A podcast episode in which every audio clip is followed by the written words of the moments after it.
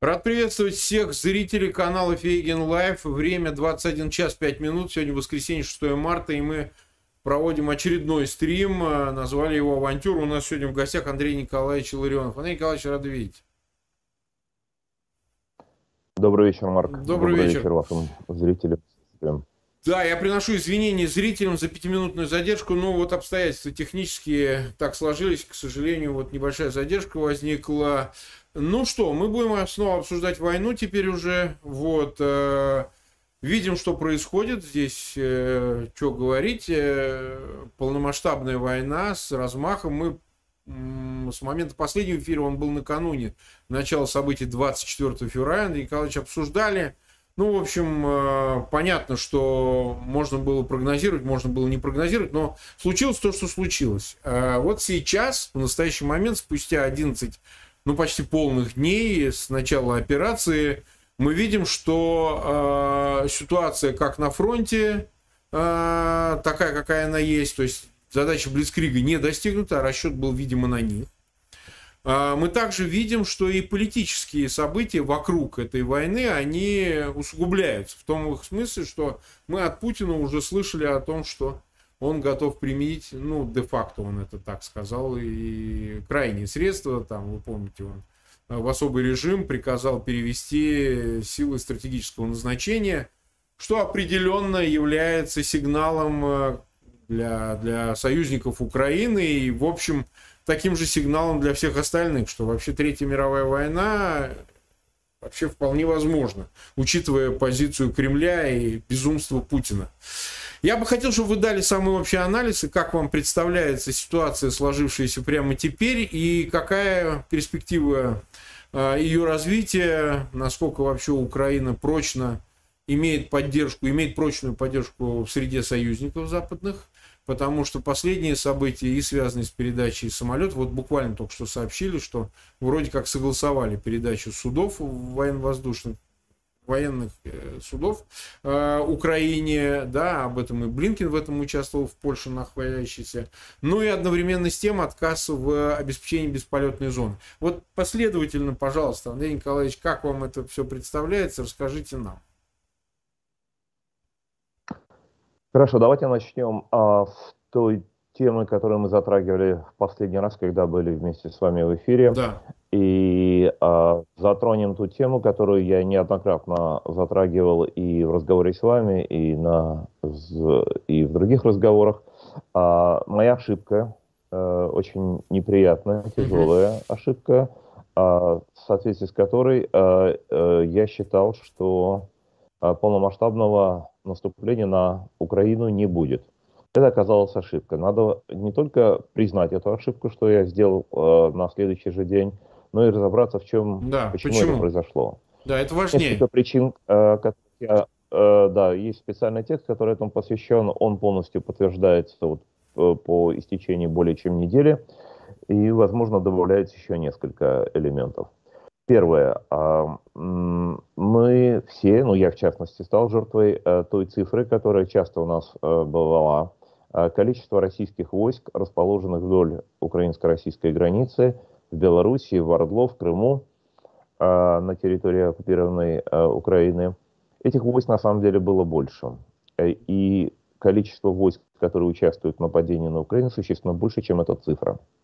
А, следует подумать, почему именно эту цифру, а, именно эта цифра была названа в начале руководителем Главного управления разведки Минобороны Украины, и затем а, именно эта цифра войск, находящихся в 250, 250 э, километровой полосе вдоль российско-украинской границы называлась. На самом деле, конечно, в нападении на Украину участвует гораздо большее количество войск, в том числе и те войска, которые расположены на гораздо большем расстоянии от границы. Скажем, Псковская дивизия находится в Пскове, это не 250 километров, гораздо дальше. Э, авиация, э, ракетные войска, кибервойска, ну и многие прочие другие войска, они физически находятся на гораздо большем расстоянии, но участвуют э, в войне против Украины, Украины, поэтому та цифра, которая была предложена, которая активно использовалась, является заниженной оценкой, и это неверно. А, второе. А, а, характер операции отличается от, от тех других операций, которые используются в качестве сравнения с этой операцией. Она другая, она использует э, элементы Блицкрига, элементы э, операции, которые э, разработаны в последнее время, э, операции с большим использованием воздушно-десантных войск, спе, спецназа, сил специальных операций. Это такая операция, нацеленная была поначалу на захват центральных институтов, центров управления, политического, государственного, военного управления – в надежде на то, что за этим последует деморализация э, украинских войск, разрушение структуры управления, после чего оставшиеся очаги сопротивления будет гораздо легче подавить. А расчет был на это, поэтому э, и считалось, что меньшего количества, но более качественно подготовленных войск, которые смогут захватить центральные позиции, будет достаточно. Это была ошибка с обеих сторон. Это была ошибка со стороны тех, кто считал, что это возможно сделать со стороны Путина э, и российского военного руководства. Но и была это ошибка со стороны тех, кто считал, что этого э, что необходимо гораздо большее количество войск. А, наконец, необходимо отметить, что э, явно присутствовали элементы дезинформации, точнее не элементы, а очень серьезные, мощные дезинформационные кампании – а, которые, в которой участвовали э, не только российские э, активы, но и э, целый ряд источников информации в Соединенных Штатах Америки, в Украине и в такой какофонии информационного потока, где сочеталась как реальная информация, так и дезинформация. Разобраться в этом колоссальном потоке, обрушившемся на а, головы огромного количества людей, включая, естественно, меня, а вот оказалось нам в оперативном порядке а, не удалось. Это важно это понимать для того, чтобы, э, потому что эта дезинформационная кампания не остановилась, а наоборот она продолжается, сопровождаться нам надо это иметь в виду для того, чтобы делать правильные выводы. Ну и, наконец, последняя вещь. Э, Все-таки э, надо иметь в виду, что в течение 14 лет, с 2008 года, я постоянно говорил о том, что цель Путина э, является захват Украины. А это, это никогда и, и обращал внимание, что да, на сей момент, кажется, войск недостаточно, или, точнее говоря, недостаточно, но надо быть готовым. А вот, но вот последние 4 месяца, да, от этой э, позиции вот для этого конкретного времени отошел, это была ошибка. Значит, надо это иметь в виду. Цель Путина в течение 14 лет была неизменной, она сохраняется и сейчас. Это полностью захват всей территории Украины, а изменение политического строя э, в стране, то, что э, на языке Путина называется демилитаризация, денацификация, это означение, это означает изменение политического строя в Украине на э, то, что может являться аналогами кадыровского режима, э, режима в Чечне, кадыровизация или какой-товского режима в э, Южной Осетии, или режима ДНР, ЛНР э, в Ордло, э, или того режима, который э, сделан в Лукашенко, э, в Беларуси, Лукашенко, лукашенкизация. Ну и, в общем, сейчас уже и режим непосредственно в России, путинский чистый, уже практически приближается к этим стандартам. То есть э, это по своей сути очень напоминает э, на то, что э, в, получался в результате проведения опер, э, войсками НКВД операций по, в захваченных территориях Западной Украины, Западной Белоруссии, э, республик Балтии в 1940 году, э, территории Бессарабии, Северной Буковины в 1940 году, после того, как туда приходили э, советские войска. То есть тот самый учебник э, те самые нарративы и те самые традиции, которые мы э, знали по истории, э, сейчас они применяются активным образом для изменения, э, радикального изменения состава лиц и физического уничтожения э, людей, которые придерживаются других политических взглядов, э, представления о том, каким может и должна быть э, социальная, экономическая и прочая э, система э, в той или иной захваченной, оккупированной э, войсками Путина стране. Вот это общая такая картина. Теперь, э, имея все это в виду, Да, надо сказать, что э, все-таки это был расчет, конечно, на Блицкрик. Э, мы знаем эти данные. Э, по одним данным мы знаем, что там предполагалось закончить в основные за два дня. По тем данным, э, по той информации, которую захватили вооруженные силы Украины, секретные документы 810-й батальона тактической группы Черноморского флота, на всю операцию э, планировалось отвести максимум 15 дней а с 20 февраля по 6 марта. Вот сегодня 6 марта, по э, этому плану эта операция сегодня должна была быть закончена. А, есть э, главная причина того, что этот план не состоялся, это э, сопротивление вооруженных сил Украины и всего украинского общества, всего украинского народа, территориальной обороны, украинских властей, которые смогли, несмотря на эм, вот это нападение, провести мобилизацию и э, организовать, не только организовать, но и продолжать оказывать организованное и исключительно квалифицированное сопротивление агрессорам. А, тем не менее, сказав все это, мы должны э, дать э, ответ на ваш, на ваш вопрос следующий. А что из себя представляет эта война? А, первое. Это война не только против Украины, это следует иметь в виду. Это война европейская это война против Европы. И вот те указанные документы, на которые я сослался, которые были опубликованы два или три дня тому назад в украинских средствах массовой информации, и о которых я написал в своем блоге в ЖЖ, и э, блог провисел 22 минуты, после чего был закрыт администрацией Life Journal, и его пришлось э, продублировать в Фейсбуке. Я не знаю, как долго он продержится в Фейсбуке. А главная информация, которую э, смогли э, получить э, вооруженные силы Украины, которые опубликовали в украинских средствах массовой информации, это секретные документы, э, показывающие, что директиву о проведении этой военной операции Путин утвердил 18 января этого года. Понятно, что готовка шла в течение длительного времени. Сама эта концепция Путина вынашивалась в течение более чем двух десятилетий. Было много этапов, но вот эту последнюю директиву он утвердил 18 января. Эта дата очень важна. Да, почему? почему она важна? Она важна прежде всего тем, что э, вот, например, было такое обвинение, э, естественно, э, адресованное Украине, и это та тема, которую сейчас э, пропаганда кремлевская пытается активно развивать, якобы нарушение Украиной э, Будапештского меморандума, якобы создание ядерного оружия, и таким образом попытка придумать еще один оправдательный аргумент для, своего, для своей агрессии, что вот Украина якобы занималась э, подготовкой ядерного оружия, и поэтому вот это нападение оправдано для того, чтобы не допустить расползания ядерного оружия.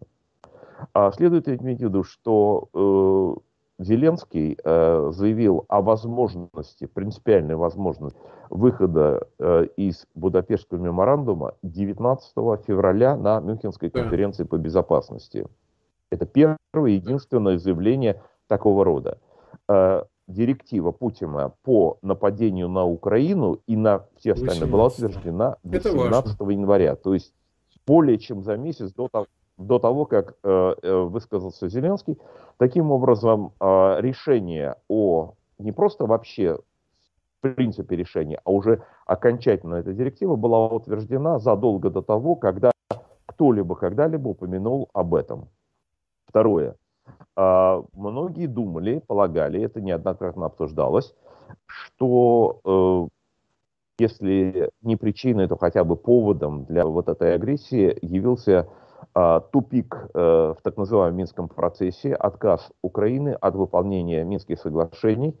А, и, собственно говоря, это якобы, так сказать, вот наказание э, Украине за то, что она вышла из этого э, процесса. Ну, Путин, собственно, об этом и говорил в своем выступлении, в обоих выступлениях, и 22 и 24 февраля.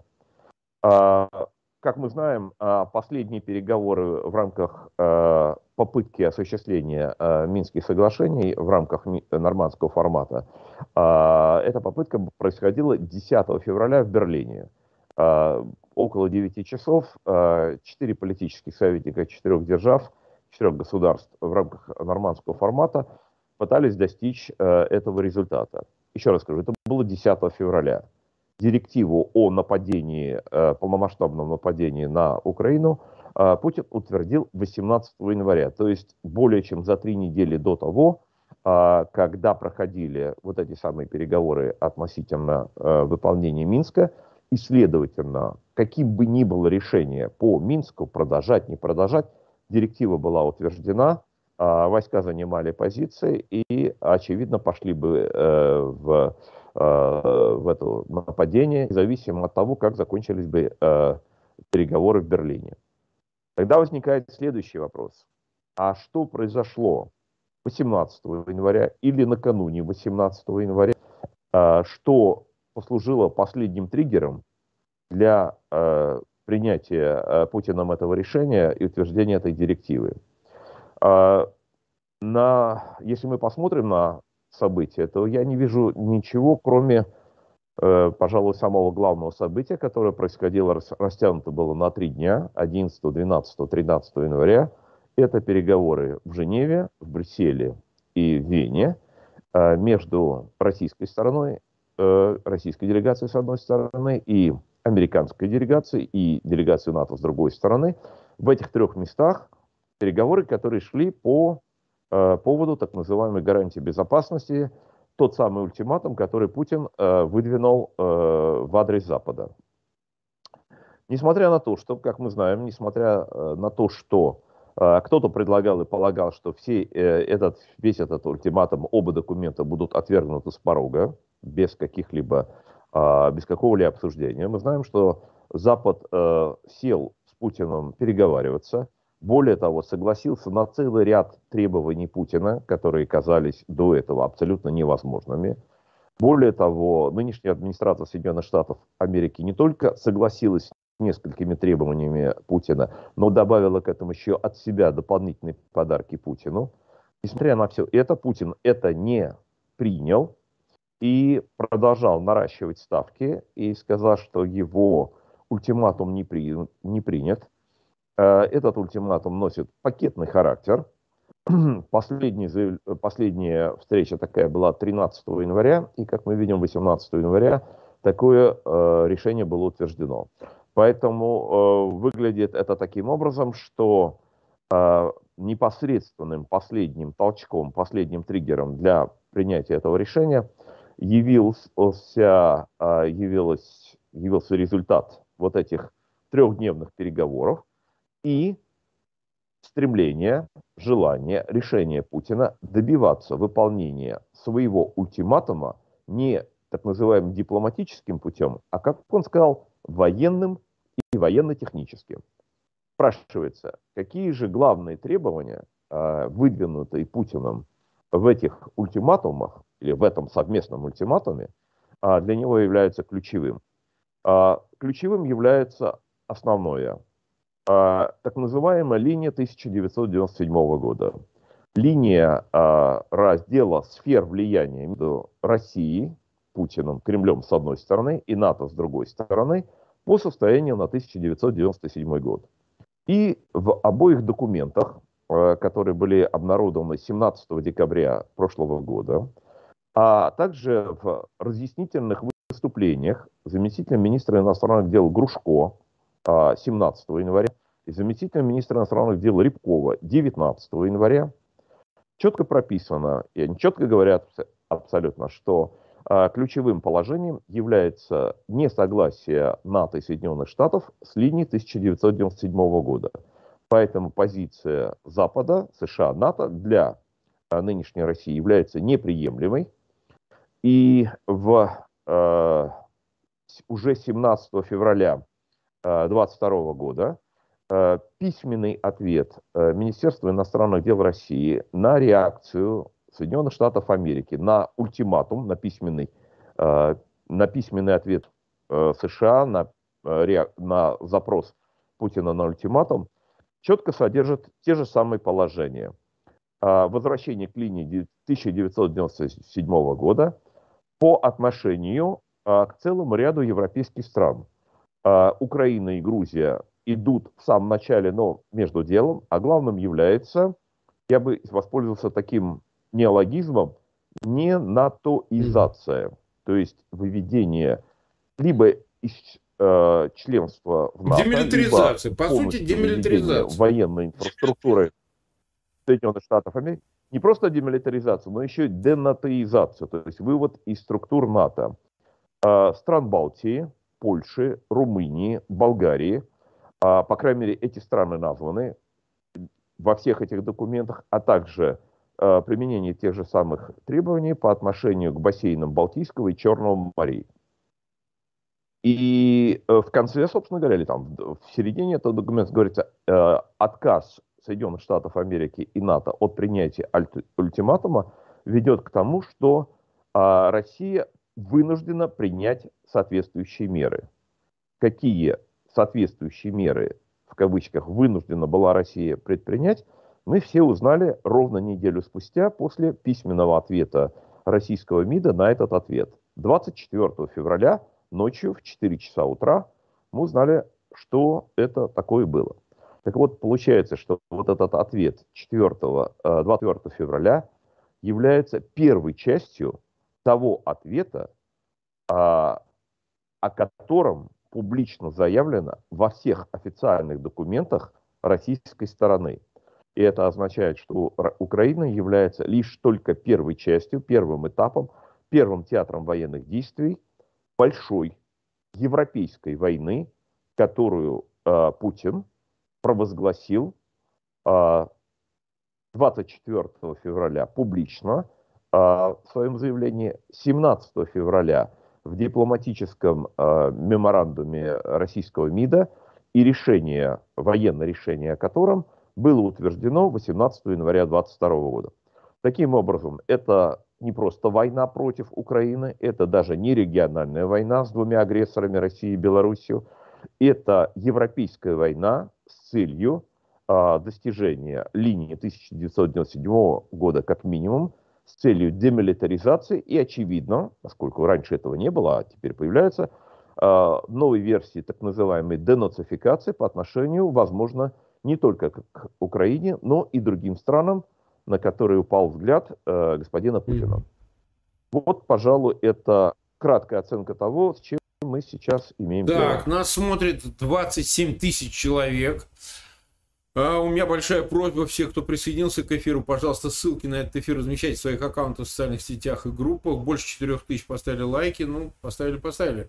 А у меня просьба, подписывайтесь, мы подошли близко к 370 тысячам подписчиков, нам очень важно, особенно в этот период, в эти дни, набрать как можно больше. Сейчас становится, сужается круг Э, свободных СМИ, э, свободных каналов, э, и в интернете тоже идет процесс, собственно говоря, блокирования всех социальных сетей и блокирования СМИ сетевых, в частности, в России. Поэтому, если вы что-то смотрели, какие-то другие ресурсы, то, пожалуйста, подключайтесь к нашему. Это будет хоть в какой-то степени восполнять тот дефицит, который, безусловно, возник. Смотрите, Андрей Николаевич, э, вопрос такой. Вот важная мысль очень.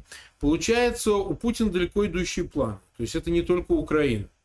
Но вот мы видим, как складывается сейчас операция, как они ее называют, эту войну с Украиной. Вот, да еще и э, грозят 15-летними сроками тем, кто утверждает обратно да, что это война, никакая не спецоперация, но это ладно. Э, что он, э, по вашим словам и многим оценкам, действительно собирается идти дальше. Ну, как минимум в Приднестровье и Молдавию, как минимум в Грузию, а по существу точно в страны Балтии. Ну, как дальше, это уже загадка. Вопрос, вот потому как складывается операция в Украине, есть ли у него такие резервы, может ли он воевать, ну ладно, там со странами бывшего СССР, которые не состоят в НАТО и хоть и стремятся, помимо Украины, с той же Молдавии и Грузии, ладно, но с той же странами Балтии. Действительно ли э, здесь э, достаточно уповать на то, что Запад испугается под угрозой ядерного оружия и не станет вступать в прямой военный конфликт? Э, потому что после начала боевых действий в Украине это представляется уже сомнительным. Запад, собственно говоря, помогает Украине. В этом не отказать. И Запад был прав. Но если мы говорим об американской администрации, они говорили о войне, которая должна была еще, помните, 16 февраля начаться. То есть мы видим, что в общем и целом, а, даже при всей критике, при отсутствии бесполетной зоны и так далее, но Запад включился в эту игру. Запад ввел санкции, адские санкции. Да? Запад что-то делает. Но насколько далеко готов пойти Путин, и что, вот если отсутствует вооружение обычное, достаточно, да, потому что звучит информация, что в Украине задействовано 90% ресурсов Москвы, и там по разным оценкам, вообще говоря, резервов-то в самой России уже мало остается для того, чтобы бросать все новые и новые в Украину. Он что, будет использовать ядерное оружие? Это же главная дискуссионная тема. Вот как вы на это смотрите? Действительно он применит тактическое ядерное оружие? Или это как раз-таки блеф? Вот что вы думаете? Марк, вы затронули сразу, сразу несколько, несколько тем, несколько серьезных больших вопросов. Давайте, Давайте попробуем, э, по крайней мере, если не пропущу ничего, э, э, прокомментировать Давайте. каждый из них. Первое, мы хорошо знаем, по крайней мере, за эти последние два с лишним десятилетия, то, что, имеем, то, что мы имеем дело с этим режимом, есть такое очень правило, известное правило, мы вспоминаем. Если кто-то пообещал тебя убить, то нельзя э, несерьезно относиться mm-hmm. к этой угрозе. Надо очень серьезно к этому относиться и воспринимать это предельно серьезно, э, потому что такими вещами не шутят. А, к большому сожалению, мы э, неоднократно видели, что если Путин что-то такое говорит, даже иносказательно, может быть, мы не сразу это понимаем, что он говорит иносказательно, э, это более ясно становится чуть позже.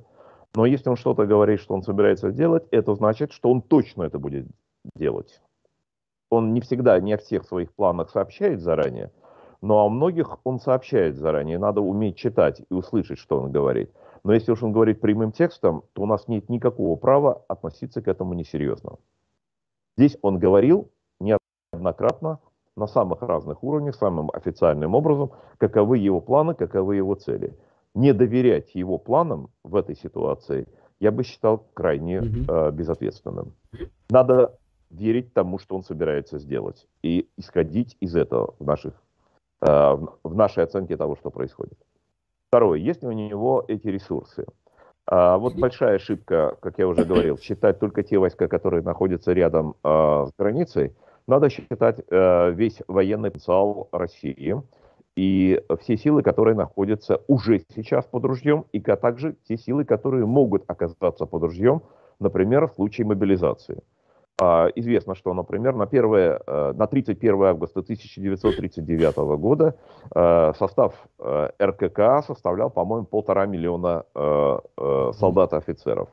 1 а сентября 1939 года был принят указ Верховного Совета СССр, и Сталин мобилизовал сразу несколько возрастов, поэтому в течение буквально нескольких дней или там недель а, численность вооруженных сил выросла до 5 миллионов человек. Это была как раз та армия, та армада, которая потом использовалась и э, частично уже, по крайней мере, прикрывает тылы э, в походе на Польшу, в финской кампании, э, в оккупации Балтийских стран, в оккупации Бессарабии, Буковины и так далее.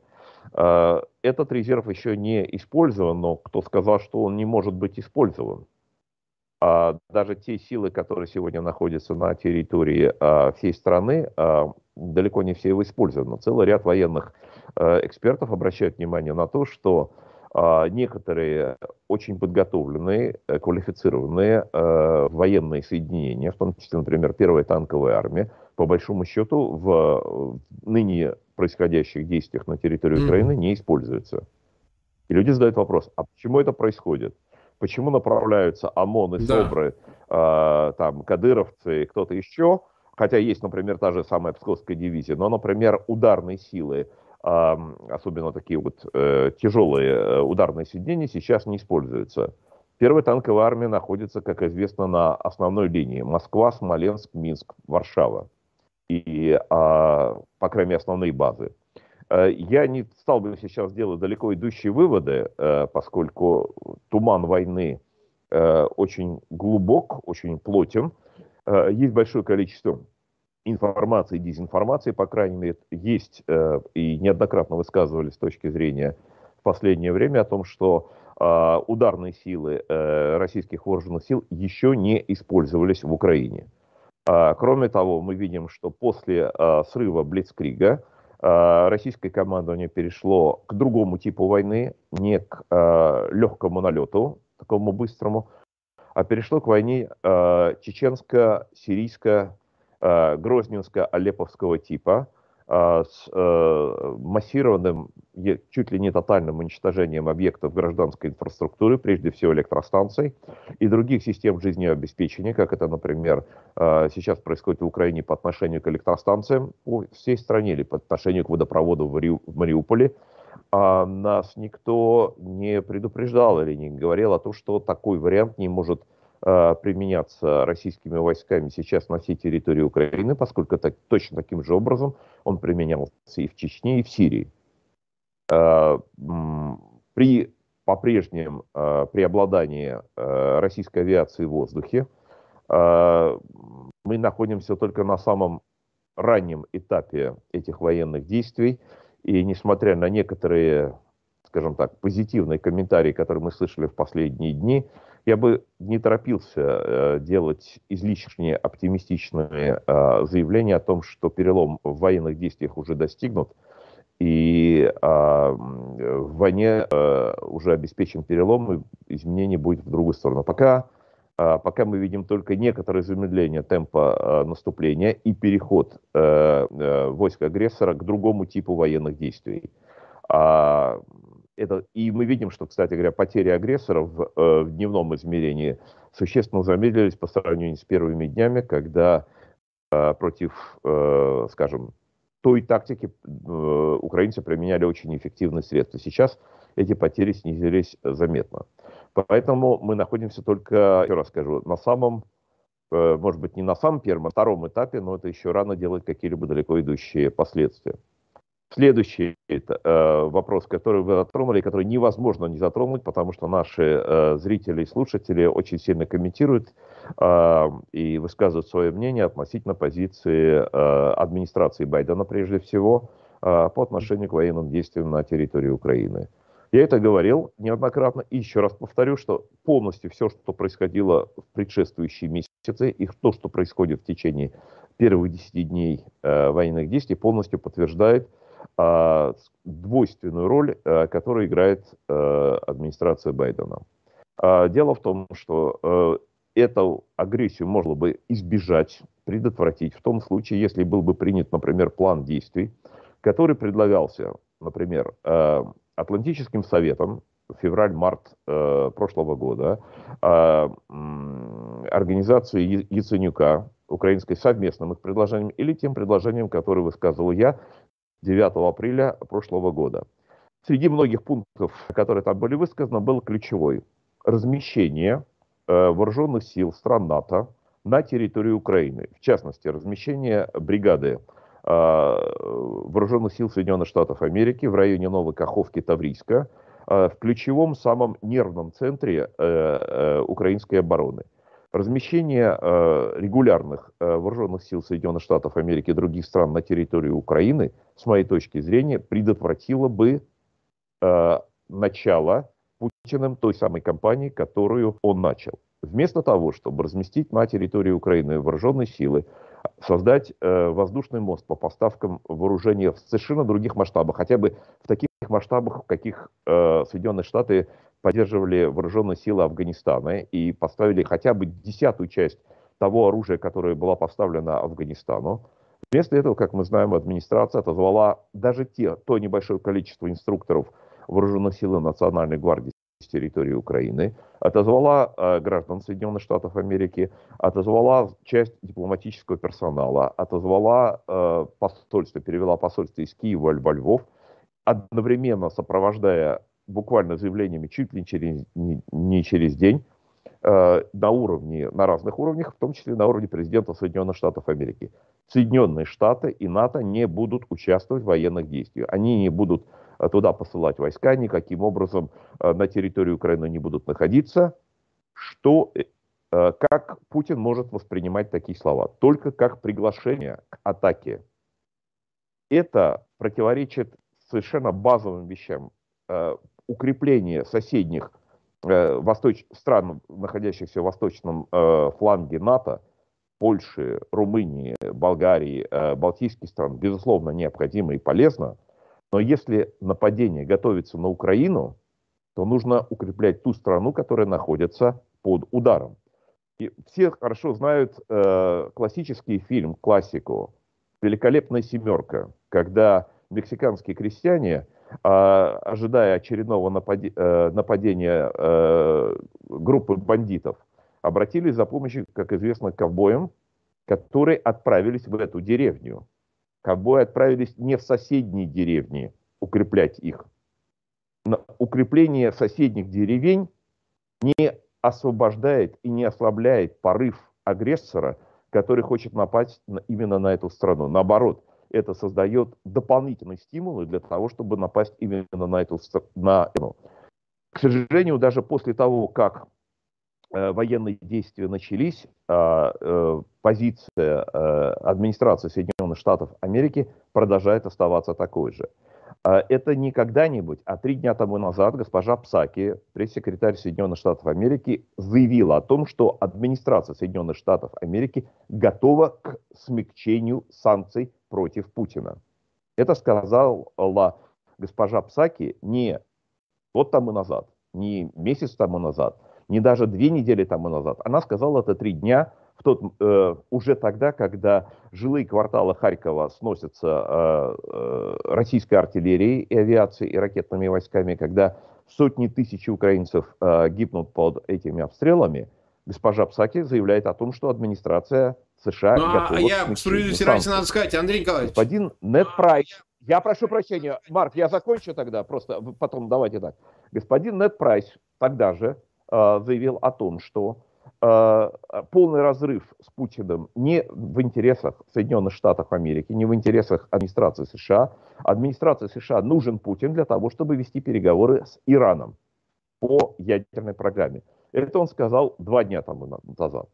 Как мы знаем, э, украинские пилоты отправились в Польшу, Болгарию, Словакию для того, чтобы э, сесть на самолеты, которые предоставляли эти страны, но руководство НАТО отдал, дало приказ не давать Э, не предоставляйте самолеты. Буквально вот несколько часов тому назад поступила э, последняя информация, которую вы сейчас сказали, что кажется это преодолено. Да, если это так, дай бог, но несколько дней, э, чуть ли не неделя на этом деле потеряно. Э, слишком много, да, ну и, конечно, например, отказ э, э, президента Соединенных Штатов Америки не только отведение э, бесполетной зоны над Украиной. Сказал, да, я ввожу бесполетную зону для российской авиации, но только не над Украиной, а над Соединенными Штатами Америки. Не в этом сейчас. Э, закрытие неба над Соединенными Штатами не спасает э, сегодня Украину. Э, наконец, э, во всей стране, в Соединенных Штатах Америки, идет требование э, ввести полное эмбарго на э, закупки э, российских энергоносителей. Байден публично отказался это проводить, хотя э, удельный вес российской нефти э, в энергобалансе Соединенных Штатов Америки ничтожен. Да, сейчас после давления мы видим какие-то подвижки есть, да, такое есть, но принципиальная позиция администрации Байдена, которая сделала возможной вот это нападение на Украину и неоказание той абсолютно необходимой помощи, в том числе и военной помощи, который, в которой Украина сегодня нуждается, является чрезвычайно важным фактором, если не самым важным фактором после сопротивления э, ВСУ э, в данной происходящей войне. Хорошо. 33 171 человек нас смотрит. Э, смотрите, Андрей Николаевич, э, это важный вопрос, потому что мы не понимаем, если э, речь идет о каких-то договоренностях, о чем раньше строились предположения, так сказать, э, между Москвой и конкретно Вашингтоном, то предмет договоренности сейчас не очевиден, потому что помимо всего, что вы сказали, какие-то заинтересованности, ну, в частности, э, Нулан действительно заявлял о том, что санкции могут быть смягчены, но если Россия откажется от агрессии, Украина выведет свои войска, там оговорки все-таки были. Вот. А, вопрос ведь... Состо... Марк, ну, мы, мы понимаем, что... Да, хорошо, извините, пожалуйста, как скажешь, Потому хорошо. что у нас будет много, я не, не, не успею отреагировать. Извините, пожалуйста. Э, мы же понимаем, что э, вот та политика, которая э, проводила администрация Байдена в течение 13 месяцев, которая утверждала, что инструментами дипломатии якобы можно остановить агрессора, эта политика провалилась. Сколько раз говорилось, что будут санкции, будут адские санкции, будут разрушительные санкции, мы будем делать то, мы будем делать это. И мы знаем, что вместо того, чтобы вводить санкции, санкции снимались, в частности, например, против строительства Северного потока-2. И это только разжигало аппетит у агрессора. Значит, сейчас, после того, как э, не только были все эти заявления о возможности этих ужасных, страшных санкций, которые Соединенные Штаты, кстати говоря, не вели, например, не вели против энергетического экспорта России. Но они, они введены, говорят, что могут быть введены. Они не введены, и, да, и даже, например, тот же самый SWIFT, про который так много говорили, э, введены, э, SWIFT э, отключается только от нескольких банков, да. но не от всей да, банковской да. системы. И нет, самое главное, танки, которые уже едут по земле, не останавливаются санкциями, они не, оставляются, не останавливаются резолюциями Организации Объединенных Наций и любыми заявлениями о том, что у вас еще остается пространство для дипломатии. Когда агрессор предпринимает уже жесткие методы, остановить их можно только жесткими методами. Не только это, а вот вспомним 1939 год. В 1939 году за агрессию против Финляндии СССР был исключен Точно из Лиги наций. Эта мера, между прочим, пожестче будет, чем любая из тех мер, которые называются сегодня. И что? Это остановило э, Сталина в его э, войне против Финляндии? Это остановило Сталина в его э, кампании по оккупации балтийских стран? Это остановило его в оккупации Северной Буковины и Бессарабии? Нет.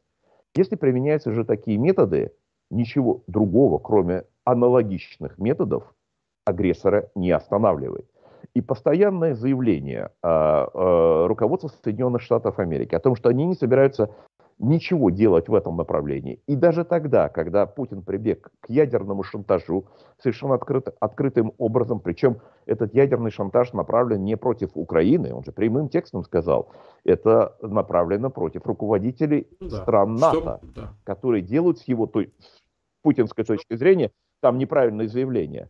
Ответ на это был из Вашингтона такой типа хихи, мы не воспринимаем это как серьезную угрозу. Мы знаем, что если такие вещи происходят, единственный ответ, который может услышать агрессор, который уже начал военные действия, только аналогичным или более серьезным ответом на эскалацию. Ответ, который может принести какой-то какой, -то, а, хоть сколько-нибудь положительный ответ – эскалация. Если происходит деэскалация или игнорирование этого, это путь к поражению. Это гарантированный путь к поражению. Это означает, что другая сторона не готова а, поднимать эту планку и заранее отступает. И то, что байденская администрация сделала за эти 10 дней, она постоянно демонстрировала свое отступление от каждого нового пункта, а, о котором заявлял Путин. Ну вот смотрите, Андрей Николаевич, ведь вопрос э, как состоит? Но тем не менее, все-таки санкции введены, конечно, нам бы хотелось большего. Конечно, речь должна была бы идти о Свифте, касаясь всей банковской системы. Да, хотя они находятся в неком комплексе, вот и платежные системы ушли и так далее. То есть э, эффект, безусловно, и есть. И он этот эффект, не мне вам рассказать, вы больше профессионал, экономический эффект очевиден. И мы его последствия тоже увидим. Другое дело, что я готов, э, так сказать, э, согласиться с вами, что вот э, по части военного ответа куда решительнее можно было бы действовать. И мы просто хотим с этим разобраться. Да? Но вот смотрите, для того, чтобы вернуться к этому, давайте мы все-таки определимся. Потому что идет спор какой, что Путин, и многие же, кстати, тоже повелись он э, ситуационно безумен, он либо он изначально такой был, потому что э, поняв это, мы поймем, как далеко он может пройти, потому что если мы предполагаем, что весь его э, все его шаги рациональны, да, начиная от э, последнего поедания, значит, Украины кусками с 2014 года, ну теперь уже все ее попытке, да, военным путем это сделать, а, до возможности применения тактического оружия то вы понимаете как? Э, либо это он пришел к этому, либо он изначально таким был. Поскольку ну, у вас есть некоторый опыт его наблюдения, для нас важно понять. Вот сейчас, оглядываясь сегодняшнего дня, естественно, не тогда, тогда, может, это не было очевидно. Пойди разберись. Да? А, он что, э, вот сейчас, заглядывая из года 2022 в год 2000, можно сказать, что да, действительно, он таким был изначально. Там, ну, неважно, какие он этапы проходил. Это уже не важно. Но вот этот человек был способен, да, начать войну с соседним государством, с Украиной. И да, такой человек, вот очевидно, точно применит ядерное оружие. Потому что э, очень долго мы слышали другое, что все-таки это блеф скорее, что он хочет добиться своего другими средствами, что у него до этого все время это получалось. Э, вот важно и это понять. А потом уже мы можем вот коснуться именно военной составляющей, что сейчас предпринять конкретно. Бесполет ли зоны, либо вот зон безопасности создать на запад Украины, войти войскам, например, Бухарестской девятки, вот э, что гораздо более, что ли, безопаснее. Или вот что-то еще. Вот все-таки с его безумством вот можно разобраться? Это личностные особенности? Или это такая стратегия, которой бы придерживался, будь он на у власти или любой другой чекист? Вот о чем речь.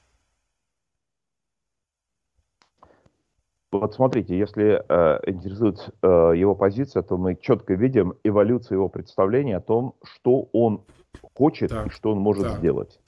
Мы помним еще, э, скажем, просто возьмем там, стартовую точку, 2003 год, коса да, Тузла. очень хорошо помню. Вот аппетиты были на косу Тузла. 2008 год, Бухарестский саммит НАТО, аппетиты, Новороссия, Крым и Новороссия. То есть Крым и 8 областей Украины. 2012 год. А его статья э, э, в э, независимой газете в конце января 2012 года, в которой он четко заявляет о претензии на так называемую историческую Россию и проводит ее западную границу по Сбручу и Днестру, то есть это 4 пятых современной Украины. И что мы э, видим теперь уже летом 2021 года в его сказать, этом большом эссе 12 об июля э, истории Украины. Вся Украина. Да, вся Украина. Вот это эволюция его взглядов. По крайней мере, фиксируемые документами. Поэтому если 20 лет тому назад можно было предполагать, что он ограничится каким-то мелким кусочком, но э, отсутствие адекватного ответа, а иногда прямое поощрение – приводит к тому, что аппетит приходит Понятно. во время еды. И сейчас ни у кого не возникает сомнения, Понятно. что его аппетиты сегодня распространяются полностью на всю территорию Украины, на всю территорию Белоруссии. А, естественно, там же будет и Приднестровье. Это совершенно очевидно, это без разговоров. Это то, что относится к тому, что он называет исторической Россией. А следующая линия, эта линия, там будет у него называться там, полоса безопасности или как-то еще иначе. Но одно дело заявлять о своих аппетитах, о своих интересах, о своих там вожделенных э, мечтах влажных, а другое дело возможность осуществления этих планов. И тут возникает следующий вопрос. А когда появляется такая возможность? Мы видим, что эта возможность появилась с 21 января 2021 года на следующий день после инаугурации нынешнего президента Соединенных Штатов Америки, когда публикуется сразу же доктрина так называемого русского Донбасса с претензиями уже на всю Новороссию, чего в предшествующие годы никогда не было, когда в десятки раз возрастает количество обстрелов на линии соприкосновения, когда начинается концентрация российских войск э, вдоль э, российско-украинской границы на оккупированных территориях в Крыму, на территории Белоруссии, когда начинается шантаж, когда в ответ на этот шантаж американская администрация отвечает многочисленными телефонными звонками, разговорами, приглашением на климатический саммит, приглашением на саммит в Женеве, согласием э, с путинским предложением о э, необходимости давить на Украину по случаю выполнения Минских соглашений, согласие с предложением Путина о предоставлении политической автономии Донбасса, э, заявление Нулан, заявление Бернса. Кстати говоря, по поводу Бернса, то, что мы с вами как-то обсуждали да, э, в эфире, обсуждали. может быть, даже не раз. А, пару дней, пару дней тому назад я был на большой э, конференции по вопросам безопасности в Европе, в которой участвовала примерно половина гражданских экспертов, половина военных экспертов. После того, как э, специальная сессия посвящ... была посвящена э, позиции именно американской администрации, именно позиции Байдена, просто специально посвящали, просто специалисты обсуждали это. После того, когда сессия закончилась, ко мне подошло несколько э, военных э, в званиях там, полковников, подполковников, капитанов первого ранга натовских стран, и они мне задали вопрос, прямой, говорит, мы правильно понимаем, поскольку сейчас, естественно, то, что произошло вот сейчас, э, очень многими воспринимается как э, аналог того, что произошло э, 1 сентября 1939 года. То есть 1 сентября 1939 года э, приравнивается к 24 февраля 22 года. Ну, точнее, наоборот, 24 февраля 22 года приравнивается к тому, что произошло 1 сентября 1939 года э, по характеру действий. И если сравнить, например, э, выступление э, Путина э, ночью 24 февраля 22 года и выступление Гитлера в Рейхстаге 1 сентября 1939 года, это практически идентичные э, документы. Ну, понятно, там какие-то детали немножко меняются. Вместо э, Польши теперь Украина, ну и какие-то еще особенности. Но по сути это практически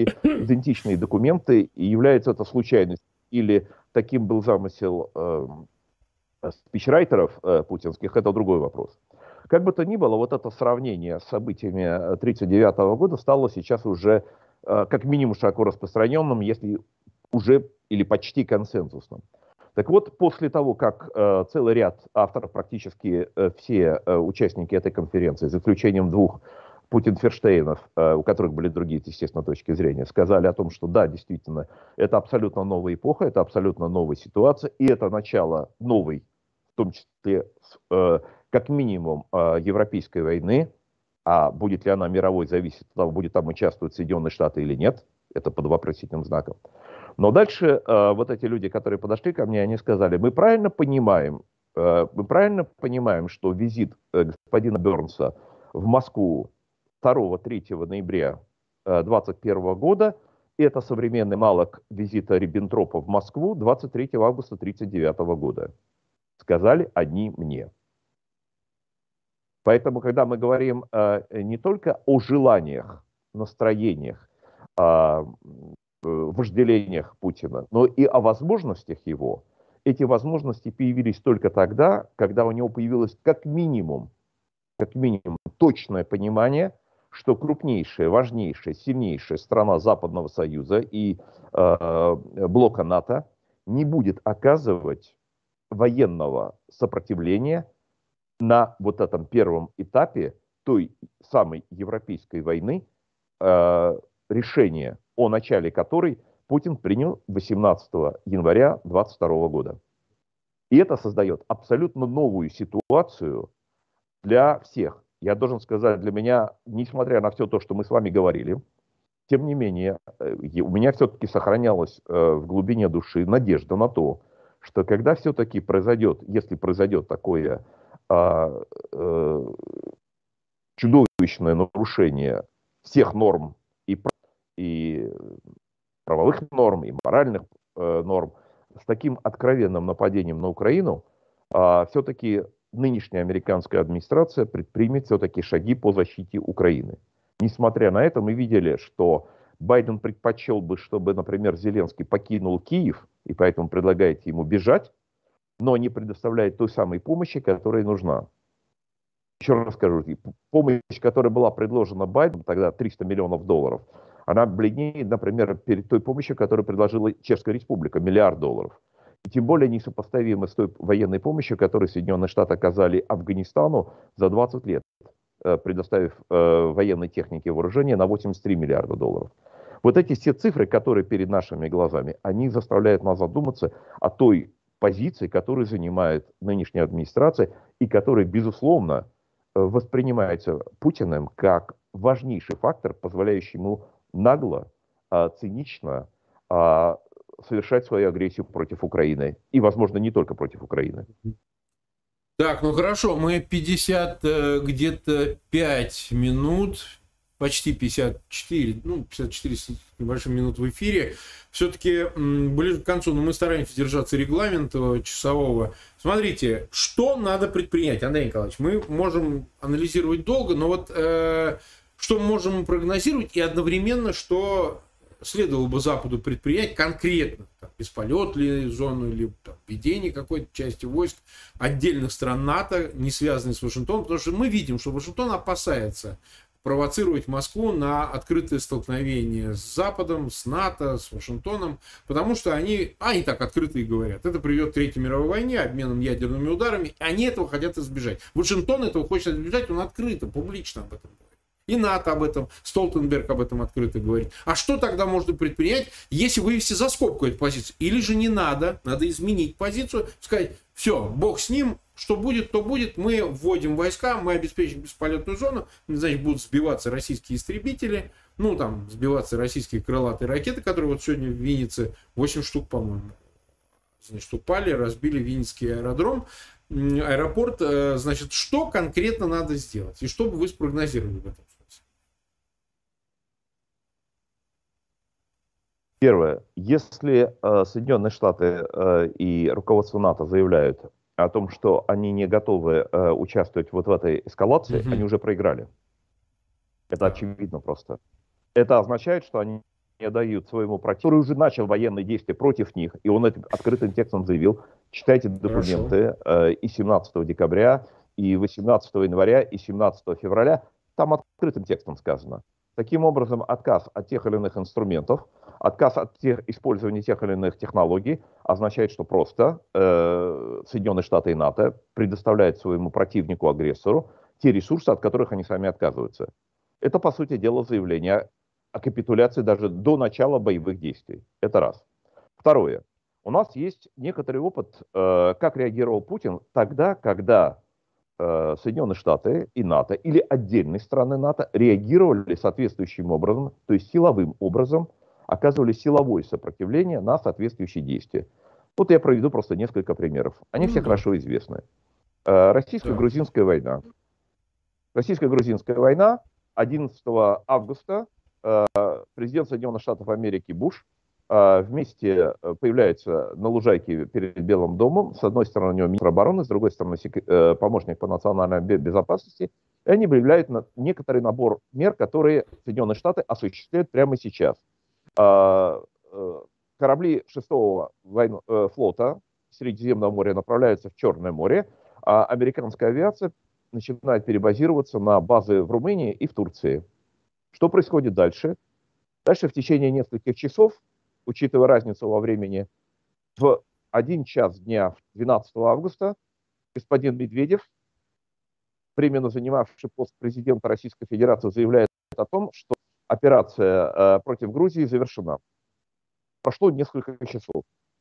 Что происходит дальше?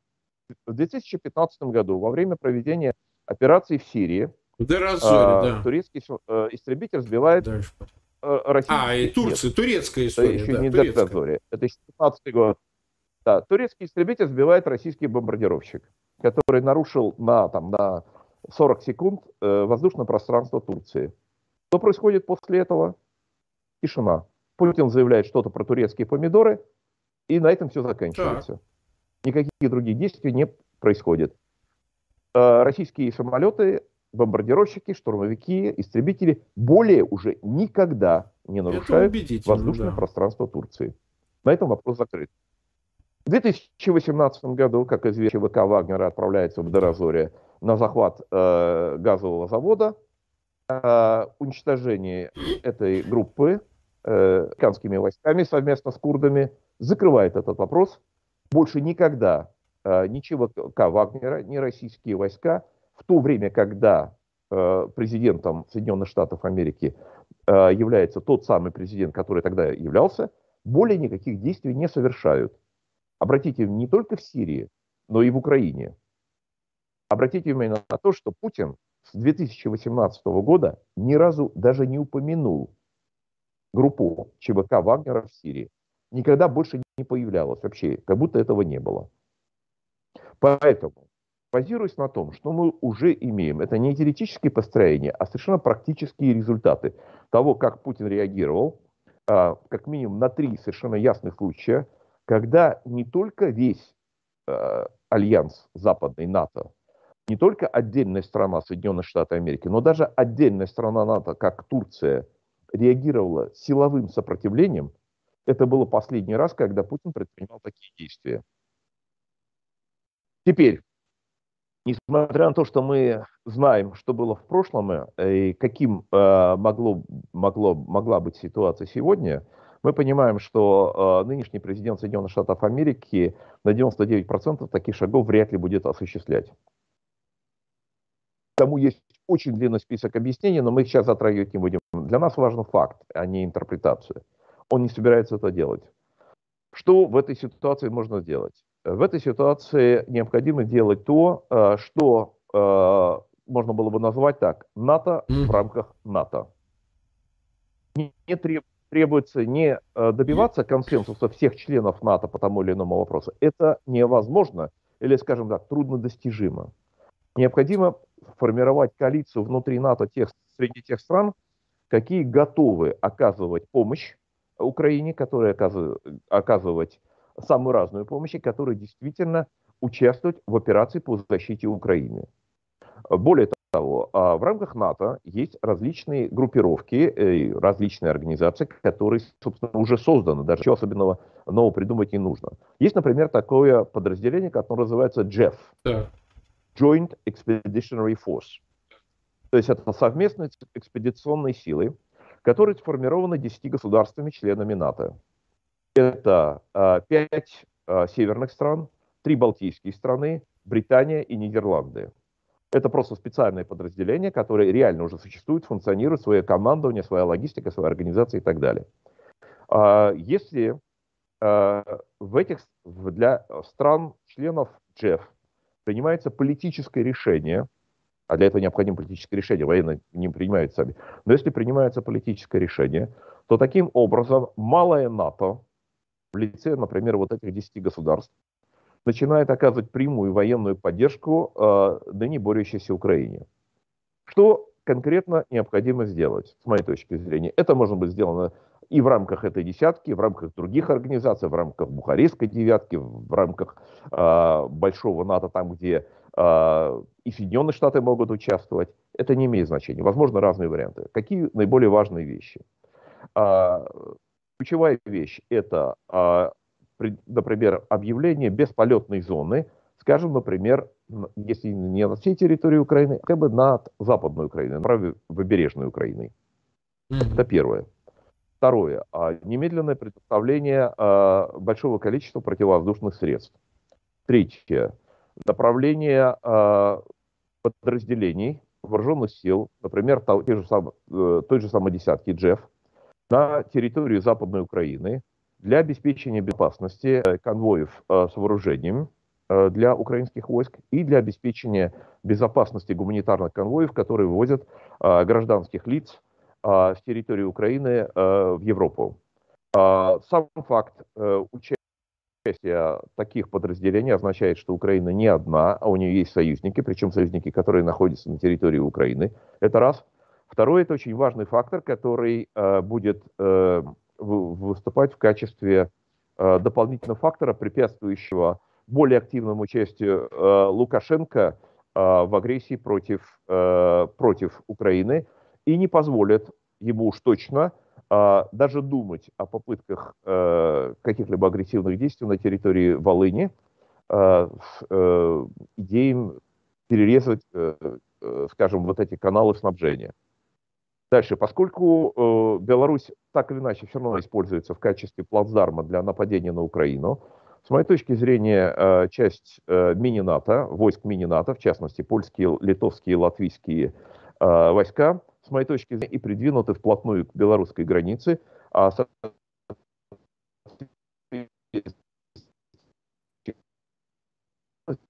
сделать четкую поддержку и помощь и участвовать в агрессии против Украины.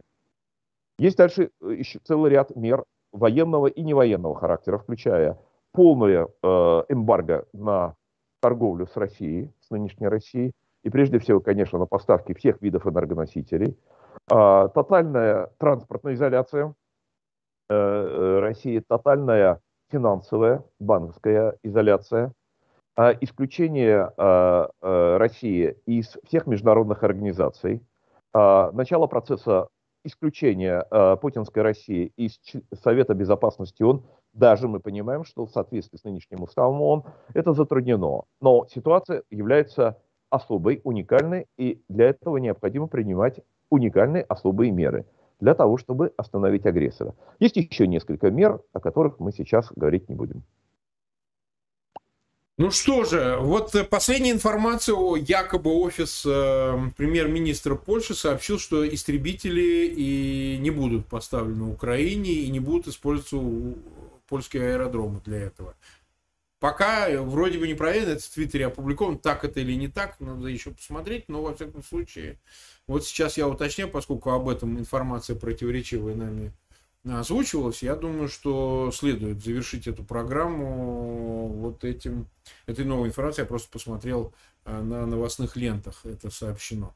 Посмотрим, как будет складываться ситуация. В любом случае, мы э, один час, э, почти пять минут, больше чуть-чуть, находились в прямом эфире. Андрей Николаевич, ну давайте будем следить за ситуацией, посмотрим, как она будет складываться, хорошо ли, плохо ли, но в любом случае вернемся к этому разговору.